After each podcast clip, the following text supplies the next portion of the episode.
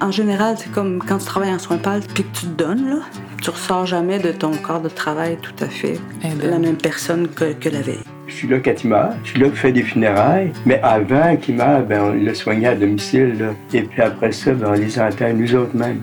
Salut, je m'appelle Catherine Dorion, je suis députée de Tachereau au centre-ville de Québec et comme tout le monde en 2020, je fais un podcast. Pour le monde d'ici puis pour le monde d'un peu plus loin aussi, parce qu'on est tous dans le même bateau. Bienvenue à Nous ne sommes pas seuls. Salut chers auditeurs, aujourd'hui on a un des sujets les plus glamour au monde, la mort. Je veux parler de la mort parce que la mort a disparu presque et de plus en plus dans les dernières décennies de nos discussions, de nos vies. Il y a des époques où on vivait la mort quand quelqu'un mourait, il fallait le veiller dans la maison pendant des jours, où les gens qui étaient en fin de vie, ont une maladie ou parce qu'ils sont vieux, vivaient entourés de leur famille jusqu'à la dernière seconde. Et donc, les vivants vivaient la mort des autres avant de vivre la leur. Ils pouvaient vivre huit fois, quinze fois la mort de quelqu'un avant d'arriver à la leur. Et moi, je pense que ça faisait que le monde était moins angoissé de la mort. Puis tu sais, quand on y pense, toutes les angoisses qu'on vit dans la vie sont liées à l'angoisse de la mort. C'est l'animal en nous qui a peur de quoi? De mourir. Même si euh, là, on vit dans une société super complexe, puis qu'on a peur que notre boss soit pas content, que notre chum nous laisse, que je sais pas trop quoi. En fait, moi, je pense que le fait d'avoir enlevé la mort, puis enlevé la fin de vie de nos vies, nous rend tous plus anxieux, puis rend la vie plus épeurante. On reste comme des enfants devant la mort. C'est quelque chose qu'on voit pas, à quoi on s'habitue pas. Par contre, une chose à quoi on s'est vraiment habitué, c'est la souffrance. La souffrance qui précède la mort, on le sait qu'elle existe. La souffrance des gens qui meurent tout seuls, qui souffrent tout seuls, qui vivent leur fin de vie tout seuls. Ce qu'on vient de voir aller dans les CHSLD, c'est atroce comme souffrance psychologique, physique. C'est bien plus épeurant que la mort. C'est bien pire. Et c'est bien moins normal. Mais ces choses-là arrivent, ces choses-là se passent. Les gens se sont atomisés, se sont isolés, puis quand il y en a un qui souffre ou qui est malade ou qui meurt, il y, a, des chances qu'il soit tout seul, il y a des chances qu'il soit abandonné, des choses qui arrivaient presque pas à une autre époque quand on était moins atomisé. Puis ça vient avec euh, ce que beaucoup de monde ont appelé l'érosion de l'empathie. C'est une belle expression, l'érosion de l'empathie. L'empathie nous vient naturellement pour les gens qu'on aime, notre communauté, les humains autour de nous. Mais il y a des systèmes, des modes de vie qui font que cette empathie-là, assez naturelle, s'érode, puis qu'on va tolérer de plus en plus de souffrance autour de nous. Et ça, c'est curieux parce qu'on tolère la souffrance, on devient habitué, usé de, de, de la voir, la souffrance psychologique, la solitude, la souffrance de d'aînés euh, abandonnés à, à leurs angoisses et à leur sort, alors que la mort nous fait plus peur que jamais. Fait que cet épisode-là se penche sur la question de la mort. J'ai deux euh, invités euh, qui m'ont tellement touchée. Jacinthe Drapeau, qui était pendant des années infirmière en soins palliatifs, qui est une des filles les plus empathiques que je connaisse. Je pense qu'elle fait de l'hyper-empathie. C'est une amie à moi que je connais depuis le cégep, une artiste qui est jamais devenue artiste parce que la vie lui aura pas permis ça pour plein de raisons, qui est devenue infirmière en soins palliatifs. Et euh, si je bois une bière avec, là, elle peut se mettre à parler de quelqu'un, puis d'être tellement dans l'empathie qu'elle pleure pour cette personne-là en lui souhaitant du bien de façon tellement intense. En quelque sorte, elle était, elle était faite, puis pas faite pour aller en soins palliatifs parce que elle avait tellement à donner que des fois c'est dur, puis elle va nous en parler. On va parler aussi à Gilles Kegel, qui est plus à présenter, euh, je vous en parlerai un petit peu plus tard, qui lui va jusqu'à soigner les gens après leur mort. Et ça fait du bien aux vivants, vous allez voir. Fait qu'on se lance tout de suite avec Jacinthe Drapeau, ex-infirmière en soins palliatifs.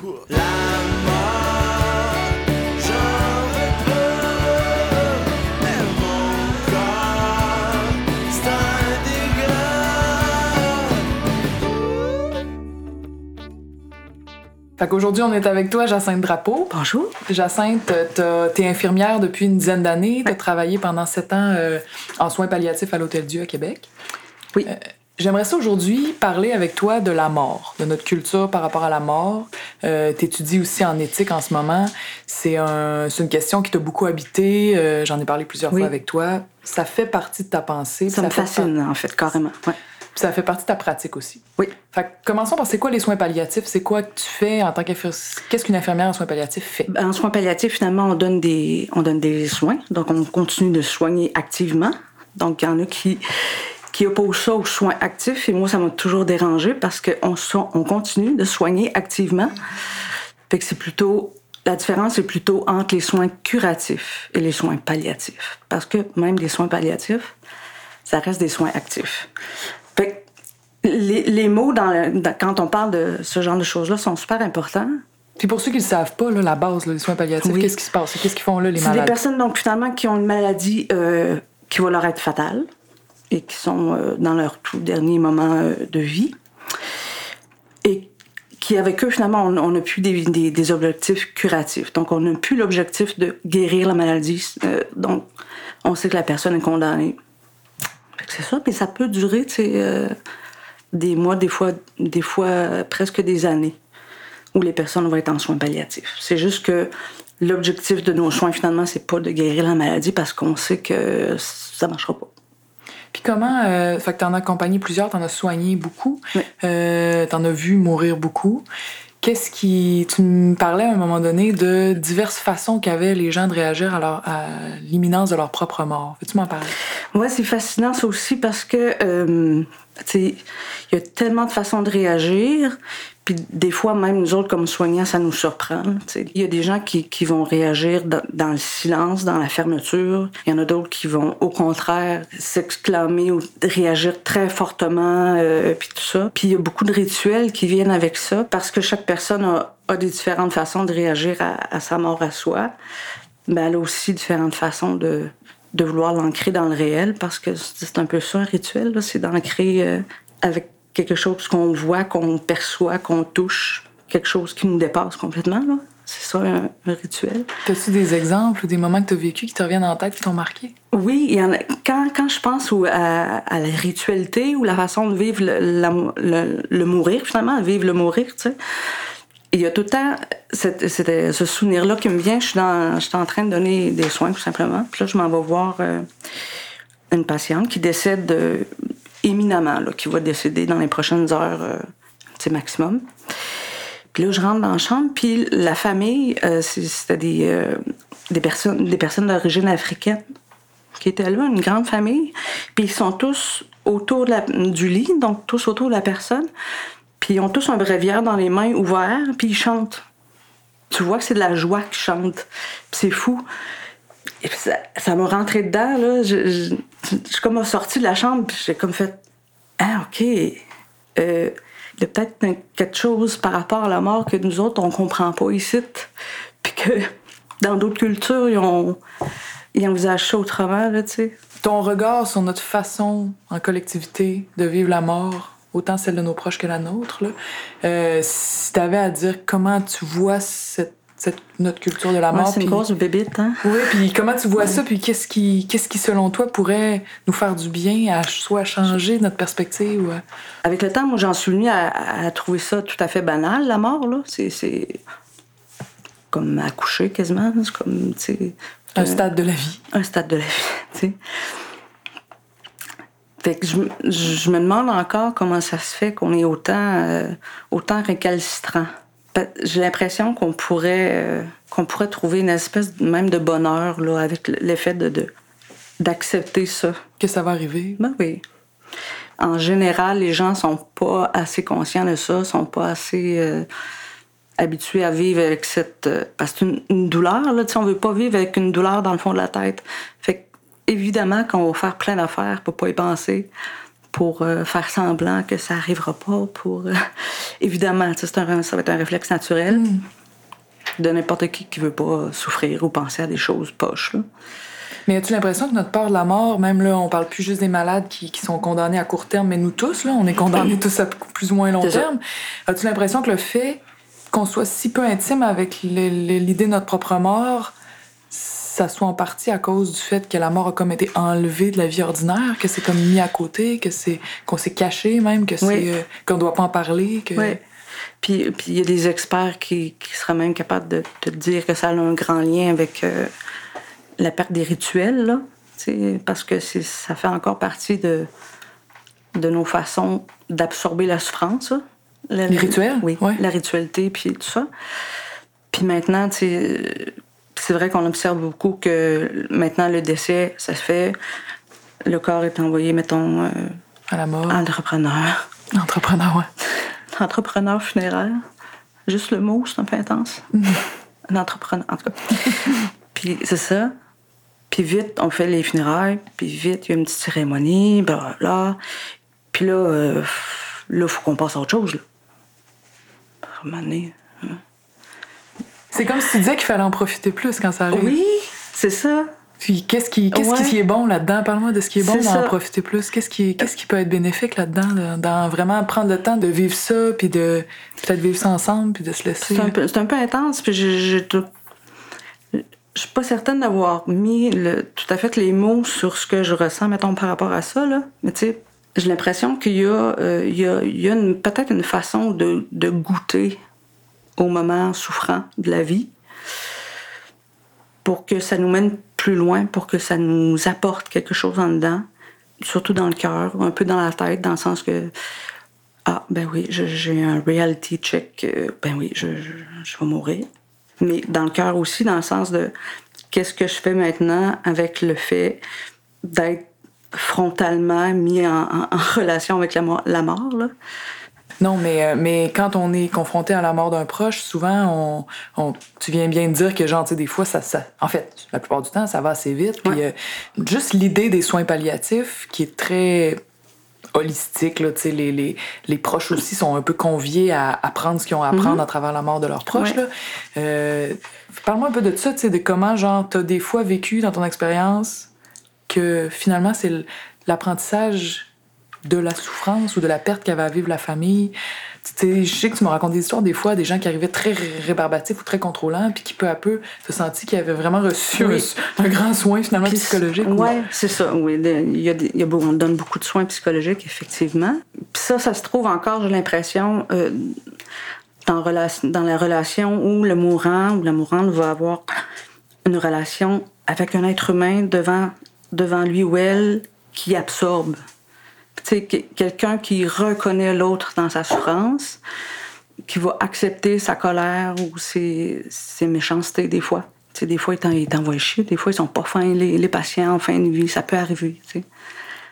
Puis encore là, ça peut paraître un peu touché de dire que tu apprends et tu te formes de par la souffrance de quelqu'un, mais en même temps, c'est oui. Ça fait partie de la vie, c'est là. C'est ça. Si on n'est pas capable, comme ça fait partie de la vie, on sait pas trop. Oui. euh, on, on reste un peu. euh, Vraiment, puis on n'est pas habitué. C'est ça, on n'est pas habitué. On s'en fait pas trop vraiment parler. euh, toute notre société est organisée autour du fait que faut pas penser à ça, faut améliorer notre vie, ça va aller bien. bon, faut être heureux, tu sais, mais faut être heureux maintenant, faut, tu sais, faut. C'est déjà une pression, tu sais. Pour... J'ai l'impression des fois que notre peur de la mort fait que comme c'est pas là, comme c'est très étranger, ben c'est là, on le vit de façon obligée, mais tu sais comme on n'est pas relax avec ça, puis que y a pas justement les rituels de, de tu sais quand le mort était là pendant des jours Oui. dans la maison, euh, comme la vie allait moins rapidement peut-être à notre époque ou, euh, ou à d'autres dans d'autres lieux euh, du monde aujourd'hui, tu sais où ils ont peut-être plus le, le- l'habitude de vraiment passer à travers ça, justement comme ça avec des chants, avec toutes sortes de, de fêtes, des trucs. Euh, c'est comme si, comme ça fait pas partie de la vie, ça demeure quelque chose d'étranger, donc d'inconnu, donc de plus épeurant. Puis je me demande si notre peur de la mort est pas un peu liée à notre inexpérience de la mort des autres, parce qu'on on va aller vivre celle de nos très proches, mais tu sais, c'est pas... euh, Vraiment, oui. Puis il y a peut-être eu, peut-être que je fabule, là, mais il y a peut-être eu des moments dans notre histoire où on était plus fréquemment exposé à ce genre de d'expérience-là parce que, bon, c'est notre voisin, on allait veiller notre voisin, on allait... Il y avait quelque chose de plus familier dans ce genre de, de grosses étapes de vie-là qu'on a peut-être un petit peu perdu maintenant, là, puis qui nous rend, euh, qui nous rend vraiment Plus angoissé, vulnérables. Plus angoissé. Angoissés puis vulnérables parce que maintenant, ces souffrances-là nous tombent dessus, puis on n'y était pas préparé, pas. euh, notre esprit n'avait pas travaillé là-dessus, sur cette possibilité-là. Il n'est pas Euh, agile face à cette réalité-là parce qu'il l'a pas vécu. Ah il, est, resté comme un peu euh, enfant, un peu, là, Oui, Ouais. oui, tout à fait. face à ça avec des parts d'enfant. Ouais. Fait que, maintenant, c'est quoi la solution? Ben, l'idée des soins palliatifs, tu sais, on parle des fois souvent, il n'y a pas assez de place en soins palliatifs. Oui. Puis, euh, tu sais, euh, tu peux-tu, pour ceux qui connaissent pas ça, là, y a-tu. C'est vraiment Si à, à- comparer l'idée, ce que veut créer, ce que veulent créer les soins palliatifs comme façon de Comme la mort, ouais, comme ouais. approche par rapport à une approche qui est plus à l'hôpital. Ben, les soins pâles, au départ, c'est ça, prennent la mort pour un événement naturel de la vie. C'est pas nécessairement tu sais, une une pathologie, quelque chose euh, qu'il faut craindre ou contre lequel il faut se battre et tout ça. Donc, beaucoup de ce qu'on fait qui est relié à ça, tu sais. Juste accompagner. Donc, les personnes en soins pâles, ils vont pas. euh, il y a une plus grande importance qui est mise peut-être, je veux pas me dire, là, mais une préoccupation, mettons, assez importante qui est liée au fait de la personne qui est en train de vivre sa fin de vie. Qu'est-ce qu'elle désire? Qu'est-ce qu'elle veut, elle? Comment elle veut que ça se passe, tu sais? Alors que peut-être dans d'autres spécialités médicales très curatives, très... euh, on soigne et tout ça, on veut à tout prix sauver la vie, qui est une bonne chose. Ou allonger la vie, On s'attend. ou allonger, ouais. Mais à ce moment-là, les, les- les médecins, des fois, adoptent une position un peu plus directive, dans le sens que vous avez ça, on va faire ça. Alors, les soins pâles sont un petit peu ailleurs de ça. Puis est-ce que tu as vécu les. Tu dis, on veut vraiment. On, on se concentre sur ce que la personne désire. Tu dirais que. Je sais que ça doit être baba multiple, mais les, les gens en fin de vie, ils, ils désirent quoi? Ils veulent, bon, tu sais, ils veulent en général beaucoup avoir le sentiment d'avoir légué quelque chose, d'avoir transmis quelque chose. Les gens qui sont en train de mourir puis qui sont soit euh, en difficulté euh, dans leur famille, dans n'importe quoi, d'autres choses, qui ont l'impression de ne pas avoir complété quelque chose, de ne pas avoir euh, fait ce qu'ils voulaient. Et Ces gens-là, en général, j'aime pas l'expression, mais meurent moins bien, mettons. On, on- c'est comme si on voulait avoir passé quelque chose. Oui, donner quelque chose ou euh, qu'il reste quelque chose de soi un petit peu après, tu sais. Puis euh, ceux, qui, ceux que tu dirais qui mouraient plus pacifiquement intérieurement, c'est, c'est quoi leur attitude? Je remarquais que ceux qui, qui, qui avaient des belles relations, avec soit des relations de couple, des relations amicales solides et fortes, euh, souvent ces gens-là avaient le soutien qui les aidait à, à cheminer dans leur tête. Mais en même temps, en même temps, il y a des mourants qui nous disent que qui nous disent que les autres sont pas euh, aussi aidants qu'ils l'ont été dans, dans le reste de leur vie parce qu'ils ont l'impression d'être vraiment confrontés à quelque chose qu'ils doivent affronter eux-mêmes, tu sais. Tout seul. Il y en a beaucoup. Il y en a Ben, face à la mort, Ouais. ouais, on est seul. C'est ça. Il y a beaucoup de mourants qui, qui m'ont déjà dit ça. Tu sais, tout le monde est là, puis je suis vraiment content. Ma femme, mon époux est là, mes amis sont tous là, mais je suis toute seule pareil. Tu sais. Mais c'est une autre angoisse de la vie, ça. Oui. C'est même si des fois on dit que non, je suis Ouais. bien entourée, mais je suis tout seul pareil Oui. face à, à ces- aux angoisses qu'on a à vivre. Ouais. Puis ça, c'est difficile aussi à vivre pour l'entourage, la personne qui justement veut, aider, veut supporter, veut accompagner, mais qui des fois a l'impression que il y a beaucoup d'impuissance qui est vécue par, par l'entourage. Puis qu'est-ce que si on, si pouvait euh, être tous mieux préparés à la mort, Mm. qu'est-ce que tu penses que ça amènerait? Je pense qu'on. Hmm. On aurait peut-être moins d'appétit pour le luxe en général. On aurait peut-être un peu moins tendance à, à être anxieux par rapport à des choses qui, euh, qui sont somme toute banales, genre euh, je vais-tu perdre ma job? Ben oui, peut-être. T'en trouveras une autre. Mon chum, ma blonde, vas-tu me laisser? Peut-être. Feras autre chose. Tu sais, je sais pas. a- Oui, c'est comme si la peur, c'est comme si la peur de la mort était, était reliée à toutes les autres peurs un Oui, peu. Oui, parce que c'est comme si tous les, les trucs pas le fun dans la vie qui nous arrivait, c'était comme un, un petit euh, reminder, là. Hey, tu sais, tu vas mourir. C'est pas toi qui contrôle. Non. pas tout le temps le même, ça marche. Tu décides pas tout le temps. C'est comme des, des petits rappels à l'ordre, on dirait. On n'aime pas ça. Alors que si on se, lai- si on se laissait vraiment imprégner de, de, de- du, du caractère vraiment naturel de la mort, peut-être qu'on verrait ces petits rappels-là comme des Ah, ben oui, puis on repart. Tu sais, euh, je sais pas comment le dire. Sans être jeté à terre à chaque fois. Oui. Mm. Sans être déchiré par en dedans. là. Tu penses-tu que les soins palliatifs comme, comme approche, comme modèle, ont un rôle à jouer là-dedans, dans enseigner aux gens? Je parle surtout de l'entourage. Évidemment, chaque personne a vivre sa mort, puis euh, ceux qui tombent malades, ou, euh, c'est un processus qui est à vivre. Effectivement, ça fait partie de la vie. Mais euh, autant eux que leur entourage, tu penses-tu que ça a un rôle quasiment de, Oui, d'éducation philosophique à jouer dans le monde? Oui, oui, oui. L'approche dans le temps, mettons, quand, quand elle a parti, c'était beaucoup ça. C'était beaucoup le, fait de, de reprendre dans nos vies des réflexes par rapport à ce, à ce moment-là précis. tu sais. Des réflexes de quelque chose de naturel et de, de, faisant partie de, de tout le monde. tu sais. Ça fait beaucoup partie de l'approche. Puis effectivement, effectivement, ça éduque aussi. Là.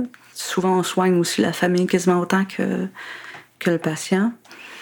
Des fois, on leur laisse quelque chose qu'ils vont peut-être, eux, utiliser euh, dans leur vie.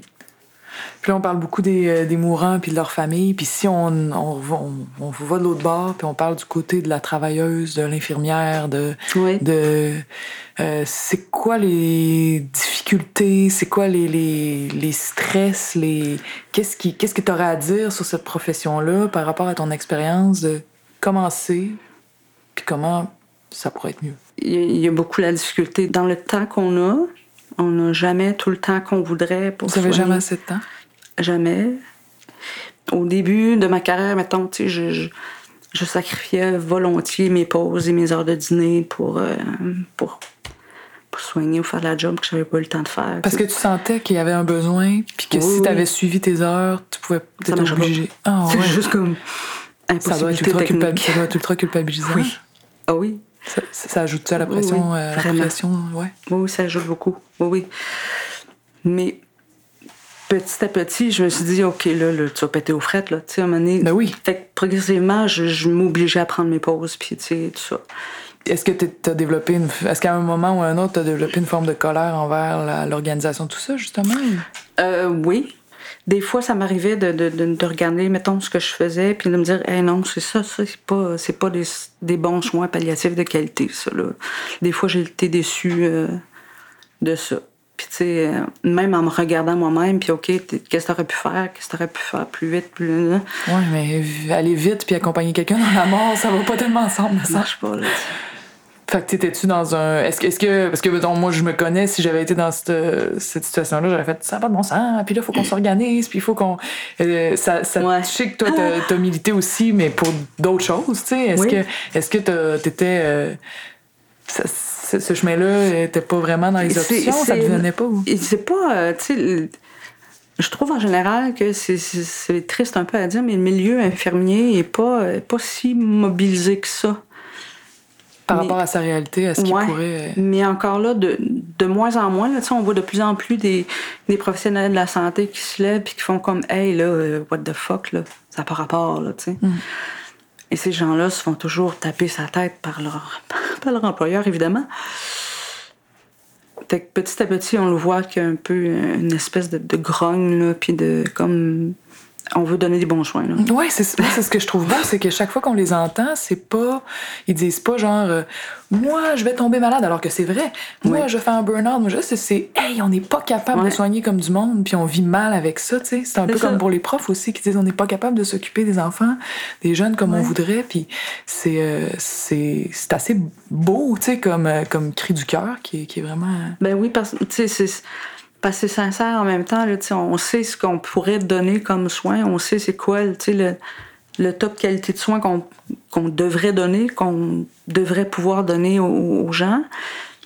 Puis là, des fois, on regarde ce que finalement on réussit à faire dans un corps de travail normal, dans ce qui est humainement possible, puis ça correspond pas. Là. Mais c'est- quoi les petites frustrations, les, les affaires les plus chiantes là, que t'étais là, t'étais, là-dedans, t'étais comme ah, Ouais. Qui venait de chercher le plus? Je dirais la bureaucratie beaucoup. Tout, tout ce qui est administratif, paperasse.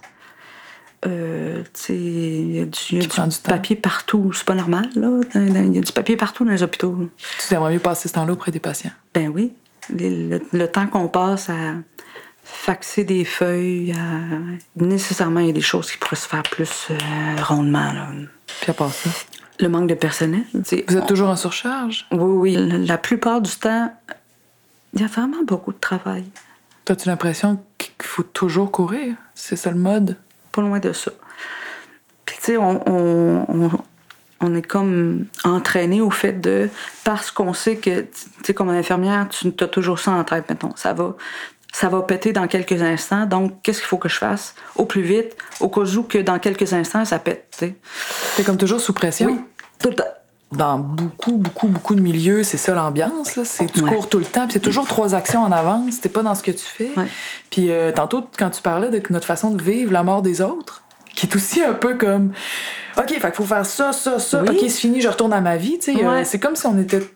Tout le monde était sur. Ben, Un essoufflement, comme- Ouais, c'est ça. on- Presque autogénéré, là, tu sais. Des fois, t'essaies d'en sortir, mais tout le monde au- autour de toi reste sur le. fait que tu restes. euh, C'est ça. t'es- t'es- on est perméable, là, tu sais, aussi à ça. Ben Puis oui. le- les, les- nos employeurs, les systèmes, euh, sont, nous poussent à ça aussi.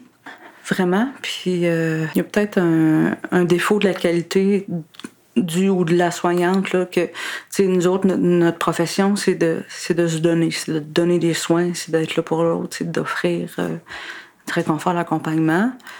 Fait que revendiquer, c'est pas nécessairement dans notre ADN ou dans notre dans nos fibres. euh, Ouais, vous avez pas la posture, j'en veux plus pour moi, c'est pas le point de départ, c'est ça? non, pas pas en tout. tu sais. Tu deviens pas un- infirmière euh, dans une visée comme ça.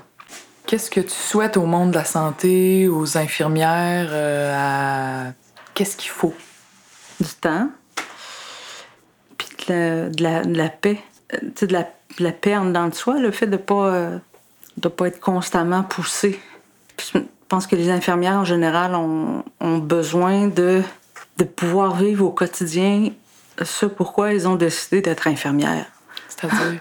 C'est-à-dire? C'est-à-dire, être là pour l'autre, soigner, donner des bons soins, participer à soulager la souffrance euh, des gens. Qu'est-ce que ça enlève aux, patients, le, le fait que les infirmiers... Ben, j'ai l'impression que ça leur enlève le, la relation qu'ils pourraient avoir avec quelqu'un de, vra- de vraiment soignant, là, pas juste de, de donner du soin, là. Parce que De donner aux soins mécaniques, Ouais. là, de... si on fait juste donner des soins, ça devient laid ce qu'on fait, là. Parce que parce qu'il n'y a pas d'humanité, il n'y a pas le temps pour, pour mettre son humanité là-dedans. à la base, il y a beaucoup de cette beauté-là que nous, on a, on a envie de vivre au quotidien. Là, tu sais, on a, dans la relation à l'autre, dans, dans le fait d'aider son prochain, de, Ça enlève, ça enlève du bonheur, dans le fond. Oui, aussi. Ouais. Puis ça, même, même le salaire, à la limite, on s'en fout. C'est une importance secondaire. Par rapport au temps. Oui, par rapport au temps, puis euh, aux ressources qu'on a, puis euh, on est toujours timé. Tu sais, comme là, je travaille à domicile maintenant, puis on a, tu mettons, t'as trois heures et demie soins. Tel soin, ça prend 15 minutes, tel soin, ça prend une demi-heure et tout ça, là, tu sais, comme... Tout est timé comme ça? Ouais. Comme quand tu vas au garage, là... euh, Alors que les humains sont tous différents, les, les- ont des besoins différents. Ouais. Souhaites que quand tu te rentres chez ton patient, il aille pas pire bien parce que s'il va mal, t'es dans la merde. Tu viens de scraper toute ta journée. Alors que c'est précisément là qu'il y a Oui. des besoins à combler. C'est ça. Ouais. Puis si t'avais, est-ce que tu souhaiterais qu'il se passe quelque chose, qu'il y ait une, une forme de mobilisation? Est-ce que tu souhaiterais que les travailleurs du milieu de la santé soient... Qu'on soit plus solidaire aussi, là? Parce qu'il y a déjà ça, une espèce de. Parce que le fait de manquer de temps, d'être toujours coincé dans ce qu'on fait, ça peut, si on fait pas attention, encore une fois, désolidariser des gens, là, ouais, des ça, équipes. ça use l'empathie envers les C'est autres. ça. Par exemple, une équipe de soins peut être en calice qu'une de leurs collègues soit partie en burn-out. Pas comme tabarnak. Là, Parce on que est les autres aussi se sentent menacés on de est ça. dans la merde, oui, oui, oui, oui, je comprends. Mais Mais en même temps, ouais, c'est ça, c'est... c'est un cercle C'est ce qui vous menace là. toutes. C'est ça, dans le fond. C'est un cercle vicieux, tu sais. C'est comme si ça tombe comme des mouches, là, dans, dans les équipes de soins, là. Fait puis il y, a un- il y a un danger euh, plus concret, là, qui, qui est la, la privatisation des soins, là. Moi, je- ça me fait peur beaucoup. Puis en même temps, je comprends vraiment les infirmières qui décident de foutre le camp de ce merdier. Tu sais, je, comprends. Tu comprends bien. individuellement comment ça peut se Ben passer, oui. ouais. Mais collectivement, là, on veut pas ça, là. Pourquoi on veut pas ça? On veut pas ça parce que seulement les riches vont se mettre à avoir à, à pouvoir mettre le grappin sur, sur les soins alors que les personnes les plus vulnérables, les plus pauvres, euh, les plus désaffiliés, mettons, du, du système, vont, vont se retrouver avec les miettes ou ce qui reste. Moi, ça me dépasse. Là. Je- J'ai une vision de notre euh, système de santé qui, est plus beau que ça, mettons. Là. À domicile, là, je vois des, des, des, patients euh, chez eux, donc dans leur milieu de vie quotidien. Puis des fois, c'est limite choquant. Tu sais, je pense à des maisons de chambre dans Mézeray, mettons, où tu dis, mais là, ça, ça, ça se peut pas qu'il y ait des gens qui vivent là-dedans, là. Ça se peut pas. C'est d'une insalubrité, puis de...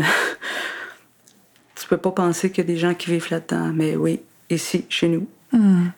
Je regarde ça, je me dis, hey, une chance qu'on est là, à la limite, parce qu'on on est ce qui reste quand t'as plus rien. J'ai pas l'impression que une société bonne puis droite peut vivre avec le fait qu'il y a une, un pan de sa communauté qui vit dans la merde, puis que l'autre aille très bien, tu sais. C'est pas acceptable. C'est c'est pas, dans- c'est pas une belle valeur, c'est ça? Non. Ouais. Fait que c'est un attachement à des valeurs de. Oui, de- ben oui. oui. C'est des valeurs qu'on a. Qui font partie de nous, en plus, qui Oui. sont là. On se sent pas bien. On- même, même si on est bien, on se sent pas bien quand on sait qu'il y a de la misère à côté. Puis Non. Il y a quelque chose en nous qui fait pas bien avec ça tout le temps. Non, puis tu sais, on a, on a souvent le réflexe ou le- la, la tendance à justement euh, ne pas regarder, je- juste pas regarder. Il y a probablement pas grand monde qui, qui savent que ce que moi j'ai vu, mettons à domicile, dans les quartiers très très pauvres de Québec, là, tu sais, des patients, euh, par exemple, tout seuls, parce que ça se peut être tout Avoir seul, pas d'amis, pas de connaissances. all, là. ça se peut. T'es la seule personne qu'ils vont voir dans ce monde. C'est ça. Ouais. Ça arrive là, plus souvent qu'on pense. Puis euh, des, des cas de, de, de misère. là. C'est comme plus juste la pauvreté, c'est plus juste la solitude, c'est de la misère. T'as-tu l'impression que c'est quelque chose qu'on pourrait, comme, en tant que société, se mettre à accepter de plus en plus comme étant quelque chose de normal? Ben, c'est un danger. je, je perçois aussi un danger de, de, de clivage, dans le sens que, tu sais, il y a ces gens-là, puis il y a nous, tu sais. Faudrait pas faire ce clivage-là. Faut, tu sais, faut. Quand tu, quand tu dis, puis il y a nous, là, mettons qu'on se demande, qu'est-ce que ça apporte dans la vie d'une personne de vivre régulièrement l'empathie? On parle souvent Ah oui. d'érosion de l'empathie. Oui. Qu'est-ce que ça apporte à une personne? Tu, tu- dans ton travail? Toi, toi, t'es une personne très empathique, tu l'as vécu dans ton travail aussi, tu sais. Ouais. Mais euh, qu'est-ce que ça apporte? En quoi c'est nécessaire à l'humain? Euh, ce qui me vient tout de suite, c'est la, la beauté. C'est du beau qui, qui arrive dans la vie euh, des gens qui, qui se laissent absorber par ça.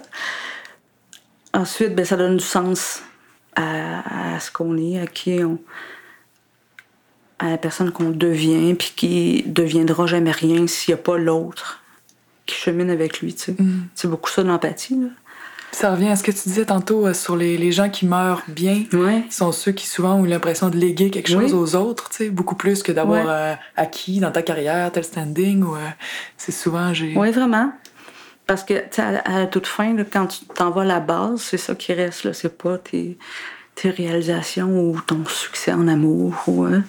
Ça n'a plus d'importance, là. c'est comme si la richesse que tu peux garder jusqu'à la fin c'est celle d'avoir donné. Ouais. Ouais. Ce que tu as, entretenu avec ton prochain, avec euh, tes proches? Euh, dans notre rapport à la mort, qu'est-ce que t'aimerais qu'on vers quoi t'aimerais qu'on évolue nous autres les Québécois? J'aimerais j'aimerais ça qu'on retourne un peu comme le mouvement qui est en train de se créer avec l'accouchement maintenant, qu'on retourne vers le- l'aspect naturel de ça vers l'aspect aussi, il y a quelque chose à vivre dans l'expérience de mourir. Il y a vraiment quelque chose de beau là-dedans. À vivre ensemble aussi. Oui, à vivre ensemble. C'est un beau projet. Oui. ouais. Merci, Jacinthe. Ça fait plaisir. C'était vraiment intéressant. On vient d'entendre Jacinthe qui a passé beaucoup de temps au chevet des mourants. Là, on va entendre Gilles qui passe beaucoup de temps au chevet de bien du monde, mais qui passe aussi du temps au chevet des morts. Il y a plein de monde qui disent de Gilles Kegel que c'est un saint ou un ange. Euh, Son, surnom, euh, c'est l'infirmier de la rue. Si tu passes dans Saint-Roch, c'est sûr que tu vas le voir. Il est tout le temps dehors. Il se promène d'une résidence, d'un HLM à l'autre. Il les connaît toutes. Si, euh, sa géographie de la ville, de chaque personne isolée, démunie, qui, en gros, vieillit seule ou vieillirait seule dans la pauvreté et l'isolement et la souffrance psychologique de la solitude, euh, avec des problèmes de santé, si ce n'était de Gilles Kegel et de toute l'espèce d'empire d'amour qu'il a bâti dans le centre-ville de Québec, lui et ses bénévoles, qui vont prendre soin à domicile de toutes ces personnes-là. C'est un homme tout petit, tout mince, euh, qui, euh, qui a l'air de rien et qui a un cœur immense comme la ville, qui est plein d'amour. Quand j'étais euh, ado, il, est venu à mon école secondaire pour nous parler de ce qu'il faisait, puis pour nous parler de sa vie aussi. Puis à un moment donné, euh, lui, il, était, bien religieux, il croit en Dieu, tout ça. Puis il a eu l'occasion de croiser Mère Teresa. Je pense que c'était à Québec, je suis pas sûre. Puis il nous a raconté à la gang d'ados qu'on était qu'il s'est jeté à ses pieds pour dire Amenez-moi avec vous, je veux aller travailler avec vous à Calcutta, je veux aller soulager la souffrance là-bas. Puis il dit Elle m'a regardé, puis dans son regard, il y avait quelque chose qui disait Gilles, la misère est juste ici, chez toi, à côté de toi. faut juste que tu t'ouvres les yeux pour la remarquer, puis t'as de quoi faire ici, chez toi. C'est comme si, dans le fond, elle voulait déséroder son empathie, parce que quand on s'ouvre les yeux, euh, il y a bien du monde autour qui ont besoin d'aide. Mais bon, Gilles Keg fait pas juste euh, des soins à domicile et euh, de l'accompagnement avec les gens, les vivants un peu isolés du centre-ville. Il prend soin de ces gens-là jusqu'après leur mort. Deux fois par année, Gilles organise des funérailles collectives pour les dizaines de personnes ici dans la ville qui meurent et que personne ne vient chercher. Qu'est-ce qu'on fait avec ça? Euh, Gilles va nous parler de ça. C'est un travail qui est très dur, essaie d'imaginer. Euh, les hôpitaux m'appellent. On travaille avec tout le ministère de la Santé et des Services sociaux. C'est tout le système de la santé au complet. Donc, les hôpitaux, que ce soit les urgences, que ce soit les soins, les soins intensifs, ou que ce soit sur des étages d'hôpitaux, il y a des gens qui sont seuls, qui retournent à domicile. Alors, souvent, euh, ils sont à risque. Problèmes cardiaques, problèmes respiratoires, des gens en soins palliatifs qui veulent retourner chez eux. Les CLSC font leur part, mais c'est nous autres qui faisons le, le plus gros parce qu'on on se dérange plus souvent que le CLSC à cause qu'on est plus souple à se déranger à n'importe quelle heure de la journée que Ils vous appellent quand ils savent que, par exemple, il y a un mourant qui a pas, Oui, qui a à ce pas de famille, pas de... c'est c'est ça, exactement. C'est ce qui est arrivé la semaine passée. Alors, même, il y, a, il y a même la journée où j'ai reçu une médaille, euh, justement, c'est arrivé en même temps, où j'ai pas eu le temps d'aller le voir. J'ai dit, euh, dans l'après-midi, à l'Hôtel Dieu, je vais y aller en soirée, mais après avoir reçu la médaille, j'ai fait un appel comme quand il était décédé. J'ai même pas pu la- l'accompagner. Avez-vous regretté d'être allé à l'Assemblée nationale? Ben, on souffre toujours de culpabilité à quelque part quand on n'est pas hein. là. Même si je contrôle mes émotions, parce que c'est il faut les contrôler, nos émotions. Oui. Surtout quand on les trouve morts à domicile. Ça fait au-dessus de 200 que je trouve morts à domicile. C'est cruel, c'est épouvantable. C'est qu'est-ce que déjà ça un risque. Qu'est-ce que ça vous fait quand vous, euh, vous entrez? Puis... Ben, c'est sûr que c'est pas comme les policiers, c'est pas comme les ambulanciers qui arrivent en gang. Là. Moi, je suis seul. Hmm. Je suis tout seul. Alors, la première chose que je fais, ben, je vérifie. Alors, on voit bien, euh, d'ap- d'après ce que je vois, là, on voit bien, on a juste à leur toucher qu'ils sont décédés. Mais ce qui est épouvantable, c'est quand ça fait deux semaines, trois semaines qu'ils sont décédés, puis on entend des mouches voler là, euh, dans l'appartement. À ce moment-là, on dirait que leur esprit est encore là. J'ai à vivre ça, là, c'est épouvantable. hein. La, la personne est devant moi, il est décédé, mais j'ai l'impression qu'il est là encore. Ça, là, c'est ça, ça donne des frissons. Là, je téléphone tout de suite euh, aux policiers, ambulanciers, et puis c'est pas loin qu'ils viennent. Mais ce temps-là, je reste là. Mais ce qui est épouvantable, c'est que eux autres s'en vont, mais ils constatent le décès. Ça se fait avec un coroner à distance maintenant. Et puis, euh, le constat est fait. Mais là, ils s'en vont. Puis mais moi, j'appelle corps. l'épine cloutier. Ben oui, mais à condition que je reste là. Là, j'appelle l'épine cloutier de venir chercher le corps, mais il faut que j'ai une fois, je reste deux heures, trois heures avec le corps. Alors, essayez de vous imaginer, c'est troublant. Puis Ça vous faites fait quoi? Est-ce que vous essayez de prier? Qu'est-ce que vous faites dans ce temps-là? Ouais, ça arrive des fois, mais j'ai toujours un livre avec moi. Mhm. Et puis, des fois, ben, je m'occupe à d'autres choses. Des fois, je triche. C'est arrivé une fois, j'étais avec un bénévole. On, on l'a trouvé mort. Il y avait un chat. Et puis, euh, là, les pins cloutiers, ils ont dit c'est arrivé vers, mettons, 3 heures l'après-midi. Les pins cloutiers ont dit on ne pourra pas y aller avant, après le souper le soir. Je dis au bénévole, regarde, euh, je pense qu'on va aller souper, là, on va fermer la porte, il ne bougera pas, là. Son chat est avec lui. oui, en plus. Alors, on est parti souper, puis euh, c'est ça, c'est sûr, c'est, ça dérange à quelque part. Tu es en train de manger, tu passes à l'autre, puis euh, puis on est revenu, c'est sûr, il est encore à la même place, là. oui. Mais les pins petits, je les ai appelés juste après, là. Chercher. pas venu le chercher. Puis pourquoi c'est- pourquoi c'est important de pas laisser les gens dans la solitude, même dans la mort? Pourquoi c'est important de s'en occuper? C'est le respect. Euh, moi, j'ai, eu un grand respect pour mes parents. Je vais avoir un grand respect pour même les inconnus qui sont souffrants, seuls, abandonnés, sans famille. Euh, des gens qu'on côtoie régulièrement. J'en ai un qui été opéré à cœur ouvert, il était à risque, on va le trouver mort? Les médecins l'ont dit, mais il veut rester chez eux absolument. Et puis, euh, lui, il n'a pas le téléphone. Alors, c'est une, ma- on travaille vraiment les personnes démunies à l'extrême. Pas de téléphone, à risque, avec des problèmes de santé. Euh, c'est très dur. C'est dur pour l'équipe aussi. Ici, ils perdent des fois, ils sont épuisés. là. Euh, on a ici, là, qui travaillent plus fort que d'autres physiquement, parce qu'on a des maisons d'handicapés aussi, là, juste au coin, prochain coin de rue, ça du pas, une maison d'handicapés, on a 25, là. On a qui sont amputés même des deux jambes. Alors, il y en a qui sont aux couches, alors il faut faire des transferts. Puis les les transférer dans leur chaise ou euh, vice-versa, mais il faut les laver tous les jours. Euh, je pense à Nicole, un cas parmi des centaines.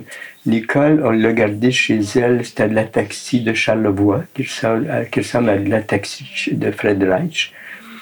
Et puis, euh, ils sont complètement paralysés, mais ça se détériore très vite. Ils viennent un temps qu'il n'y a même plus de tonus.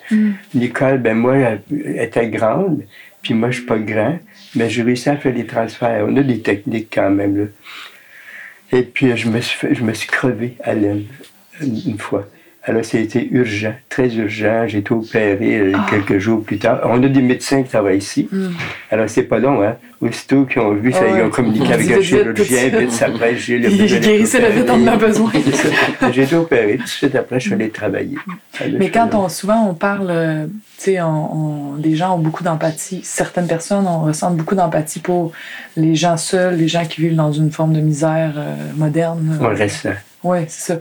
Mais, euh, mais ce que je trouve beau de votre action, en tout, euh, c'est, tout, est, tout est très inspirant, mais que même au-delà de la mort, parce que tu les services publics vont dire bon, euh, il est mort, c'est pas, il n'y a plus besoin de personne, on va traiter ça de Non, façon cavalière. Est tu très sensible.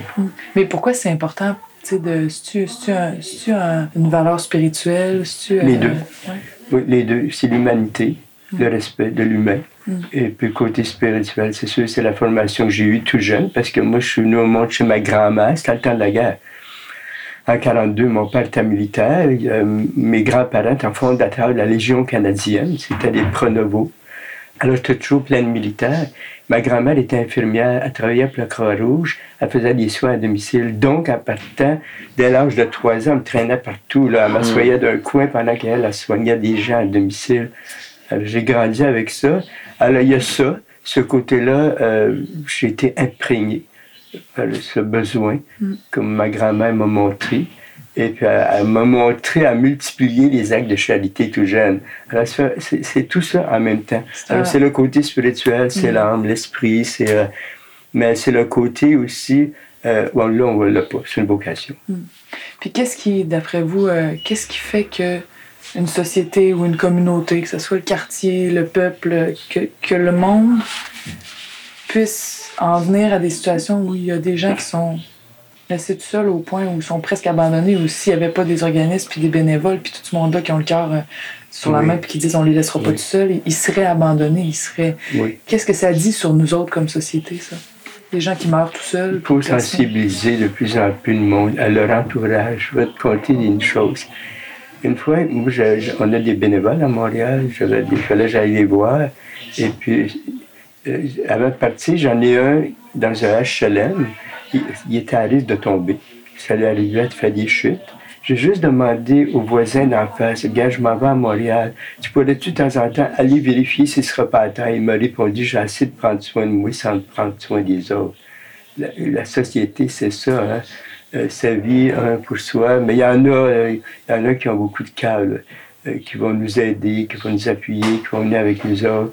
Mais qu'est-ce c'est l'éducation. Vous pensez que c'est l'éducation? L'éducation des gens, mm. leur sensibiliser avec la télévision, le besoin des autres. les gens, je pense que ça dérange. Ça dérange. La le problème de ça, oui, ça dérange les gens.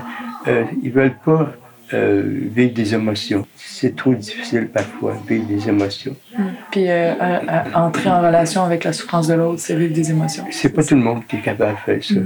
Hmm. ça. Mais les gens, euh, s'ils sont pas capables de le faire, ils vont être généreux, ils vont donner, ils vont faire des dons. Alors, ils compensent. Alors, pour eux autres, ils ont fait de quoi? Mais il y a des vocations, il y a des belles vocations. Ici, c'est incroyable. Les jeunes filles, les jeunes hommes qui ont trouvé leur voie. Euh, moi, je fais le tour des hôpitaux. J'arrive, on voit les malades. Il y a des médecins, des infirmières, des préposés qui sortent, qui viennent me donner la main. Ah oui, euh, oui, vous êtes une vedette. Hein? Ben, non, mais, non pour te montrer, si je suis là aujourd'hui, c'est grâce à toi. Pas parce qu'ils ont fait des stages ici, c'est parce mhm. qu'ils m'ont vu à la télévision, ils m'ont vu, j'ai des livres, je t'ai envoyé mon livre. Ils m'ont vu, ben, ça les sensibilise. Mhm. Ils savent ce qu'ils s'en vont dans la vie et tout à coup, ils se tournent de bord puis ils deviennent médecins, infirmières. J'en ai une du Collège Jésus-Marie elle, euh, je lui ai demandé d'aller ouvrir notre maison de Montréal parce qu'on l'a aidée à être infirmière. Elle est devenue infirmière, elle est allée ouvrir la maison à Montréal. Elle est tombée amoureuse en urgence avec un médecin. Ils sont allés ouvrir une clinique pour sidéens en Afrique. Ah. Alors, ça part d'ici. Wow, ça, on voit ça, C'est un héritage qui se répand. c'est ça. Puis même, moi, j'ai, quand j'étais ado avec mon école, l'école vous avez fait venir nous parler, puis on avait fait une journée de bénévolat avec vous. Oui. Puis euh, je m'en souviens, là, comme si c'était hier. Ça m'a vraiment marqué. Puis euh, je, me, je me dis maintenant, en me rappelant ça, que on nous faisait un peu croire qu'on allait aider des gens. Puis on a fait, on faisait un peu, bon, on a fait du ménage un peu, on a parlé avec des gens, mais, euh, mais en fait, je pense que c'est nous qui étions ça vous a, c'est ça, ça vous a aidé à quelque part. Oui, ça nous a beaucoup nourri, ça nous a sensibilisé, ça nous a fait grandir, poser des questions. Puis je, je me dis, c'est pas juste. Souvent dans la société, on va dire, ah, les plus mal pris ont besoin de ceux qui vont bien. Mais je pense qu'on a les deux côtés, on a besoin d'entrer en relation parce que ceux qui vont bien vont bien en apparence souvent, mais il y a, y, a, y, a y a, comme une quelque chose au fond de soi à toucher, à entrer en relation avec l'autre qui, a, qui en a besoin. Puis ça, c'est, c'est, quelque chose que vous apportez puis qui est vraiment précieux. Puis euh, peut-être pour finir, euh, je voudrais euh, imaginer, parce que j'ai encore jamais assisté, c'est quoi quand, quand il y a des funérailles collectives puis que les gens viennent, il y a des gens qui viennent assister L'église est toujours L'église est pleine. Racontez-moi, dites-moi, c'est quoi l'ambiance, comment sont les gens, comment ça se passe? Bien d'abord, premièrement, avec des enquêteurs, on fait des recherches quand c'est pas nous les nôtres, parce qu'on connaît les familles des nôtres. Quand c'est des cas non réclamés, on essaie d'avoir des familles, on essaie de les trouver avec des enquêteurs. Souvent, euh, on les retrouve après 40 ans où il n'y avait aucune nouvelle de la personne décédée. Ils sont à l'église, il y en a qui pleurent, bien sûr. Euh, c'est très touchant. Puis les bénévoles, ben, nous autres, on une espèce de... Euh, on est heureux. Heureux de voir que le respect le respect qu'on a pour ces gens-là qui ont vécu. Ça avait des corps comme nous autres, ça avait un cœur, ça avait un esprit, ça avait une âme. Euh, ils sont là, bien sûr, c'est juste de la poussière, c'est des cendres, mais quand même, euh, pour nous autres, c'est des êtres vivants qui sont encore là. Et puis à l'Église, on, les sent. On les sent à l'Église, vraiment, vraiment, vraiment. Et puis il y a des gens, c'est incroyable. Euh, je donne un exemple. L'année passée, on a une femme qui m'appelle, elle pleurait au téléphone. Elle dit, Monsieur Keg, elle dit, là, je sais pas quoi faire. Elle dit, hier, on est arrivé avec mes deux enfants chez, à domicile, puis mon mari s'était accroché ils s'étaient pendus. Imaginez-vous les enfants, les enfants et les adolescents, mm. quand ils ont vu leur père accroché. Mm. Alors c'est ça, j'ai dit, je fais tout, là, je m'en vais voir tout de suite. On a fait des funérailles, imaginez-vous comme ça pleurait l'église. Alors c'est ça. L'église, il y a de la joie, il y a de la tristesse, il y a de tout. Là. une espèce de libération qui se fait aussi. On a besoin de vivre ça. Puis tout le monde, comme toi, si tu veux le vivre, euh, on l'a fait vivre à des ministres déjà. Évidemment, les unes sont toutes en arrière. Là, il peut en avoir 40, là, parce qu'on s'attend à ça. J'en ai 8 déjà décédés depuis octobre. Alors, je, nomme des gens pour prendre l'une avec la photo, quand on peut trouver une photo que je fais agrandir, puis la fleur, une rose qu'on met sur chacune. Puis là, le curé s'en vient en arrière, il fait des prières. Puis là, je demande à tout le monde que j'ai désigné pour porter l'une fleur, ça prend deux personnes, d'aller les chercher. Alors, tout le monde sur le groupe avec les unes. C'est des belles expériences à faire, ça. Puis là, après ça, pendant la cérémonie, le curé me demande de prendre la parole. Je parle de chaque personne qui est décédée. Je vais chercher toutes les informations. Et puis ça aussi, ça, ça, ça, trouble à quelque part et puis la personne qui porte l'une, qui ne savait pas qui était cette personne-là, ben, ils ont des surprises bien souvent. Ah, j'imagine. Des fois, on ne connaît même pas le nom du père et de la mère. Ça va jusque-là. Ah oui. Alors, c'est assez impressionnant. Puis au cimetière, ben, on n'est pas nombreux, on est toujours une vingtaine à peu près. On fait ça dans l'intimité. Puis on les porte, on met les urnes en terre? Oui, c'est nous autres qui fait ça, ah avec l'épine cloutier. Je veux-tu prendre la peine? Oui, vas-y. Oui, allô? Oui. Ben, je pense que oui. Est-ce qu'il reste dans le Vanier? Bon, écoutez, euh, pouvez-vous appeler ma secrétaire présentement? Dites-lui le, son nom, euh, le numéro de chambre où il est à l'Hôtel Dieu. Ensuite, son adresse sur la des chaînes. Là, je pourrais aller voir sur place, là, avec le concierge. Ouais, si on ne pourrait pas rentrer, essayer de trouver quelqu'un, des numéros de téléphone. Parce que quand je suis allé, c'était appelé numéro de téléphone. Merci, bonjour. Chez l'Hôtel Dieu, c'est le médecin. Alors, c'est comme ça tous les jours. Il y a quelqu'un en soins palliatifs, il va mourir. Ils savent qu'il y a deux enfants, mais il n'est plus capable de répondre. Euh, euh, le médecin est mal pris. Alors, c'est elle qui appelle au, bureau. Pour que quelqu'un y aille? C'est moi qui vais y aller ce soir. Ah, c'est ça. Voir qu'est-ce qu'on va faire. Mais c'est sûr, c'est une qui va réclamer le cas. Si ça se finit comme ça. Eh, merci.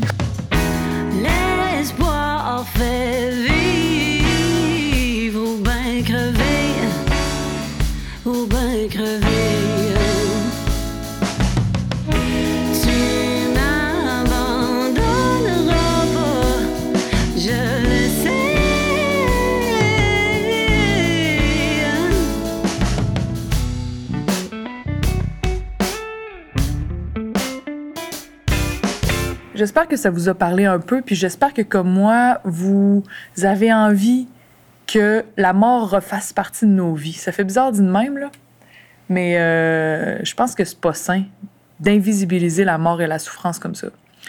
Je pense qu'il faut mélanger à tout le cheminement vers la mort, pendant la mort et après la mort, à la vie des gens, à l'amour qu'on a pour les gens. Puis on sait tous, suffit d'avoir connu une personne qui est décédée pour savoir que c'est bien inquiétant de dire cette personne-là continue de vivre en toi, mais c'est vrai, on porte en nous tout ce qui de nous a été fabriqué par les autres, même une fois que ces autres-là s'en vont. On est un, animal social, collectif. Quand on fait des soins, quand on accompagne avec amour, avec lenteur, avec tendresse des gens vers la mort, quand on vit avec eux leur mort, puis quand on, vit aussi leur funérailles après, le tout ça, c'est autant pour nous que pour eux qu'on le fait. On prend soin de ce qui en nous vient de ces gens-là. Ce qui en nous a été créé, fertilisé par les gens qui sont morts autour de nous. Prendre soin de ça, c'est prendre soin de soi aussi. Puis c'est euh, démystifier un peu cette chose-là qui va toutes nous arriver, puis je suis sûre que ça va jouer sur notre angoisse et nous faire du bien. Fait que c'est ce que je souhaite, en tout cas, bien humblement. Euh, je souhaite aussi, et là, moins humblement, je trouve qu'il faut exiger que tout ce que l'État fait à travers les salaires des infirmières, des préposés, des gens qui prennent soin des mourants, doit être honoré mieux que ça. Genre, faut que euh, nos gouvernements fassent de quoi de mieux, là. Tu peux pas juste dire, ah, ben, vu que euh, les personnes les plus vulnérables ou que les mourants euh, ont moins d'énergie pour se battre, ben, c'est moins grave si on ne met pas vraiment d'efforts ou d'argent là. Non, non, non. Les gens qui accompagnent les gens vers la mort sont, sont des gens qui, comme vous et moi, ont besoin de gagner leur vie, d'être respectés dans leur travail, de sentir que l'expertise qu'ils ont en est une vraie expertise. On a tellement besoin d'eux. Puis avec le vieillissement de la population, on va avoir besoin d'eux de plus en plus. Fait qu'il est vraiment temps que quelque chose se fasse de ce côté-là. Euh, la musique que vous avez entendue pendant cet épisode, c'est euh, La mort de Zen Bamboo, Coloscopie de Brunemer, qui est un groupe de Québec, Mort de Franck Custeau, L'épisode que vous venez d'entendre a été mixé par le Mixbus Studio, euh, un couple de très joyeux et très intéressants lurons qui se promènent dans son autobus, invitent toutes sortes d'artistes vraiment tripants à enregistrer dans leur studio autobus. Euh, vous allez en entendre parler, c'est sûr. En tout cas, vous allez en entendre parler dans notre podcast parce que c'est rendu qu'ils collaborent avec nous puis c'est vraiment trippant. Merci d'être là, vous deux. Salut tout le monde, à la prochaine. Je sais que je vais mourir un jour. J'ai pas envie que ce soit maintenant. On va mourir chacun notre tour. On s'en sortira pas vivant.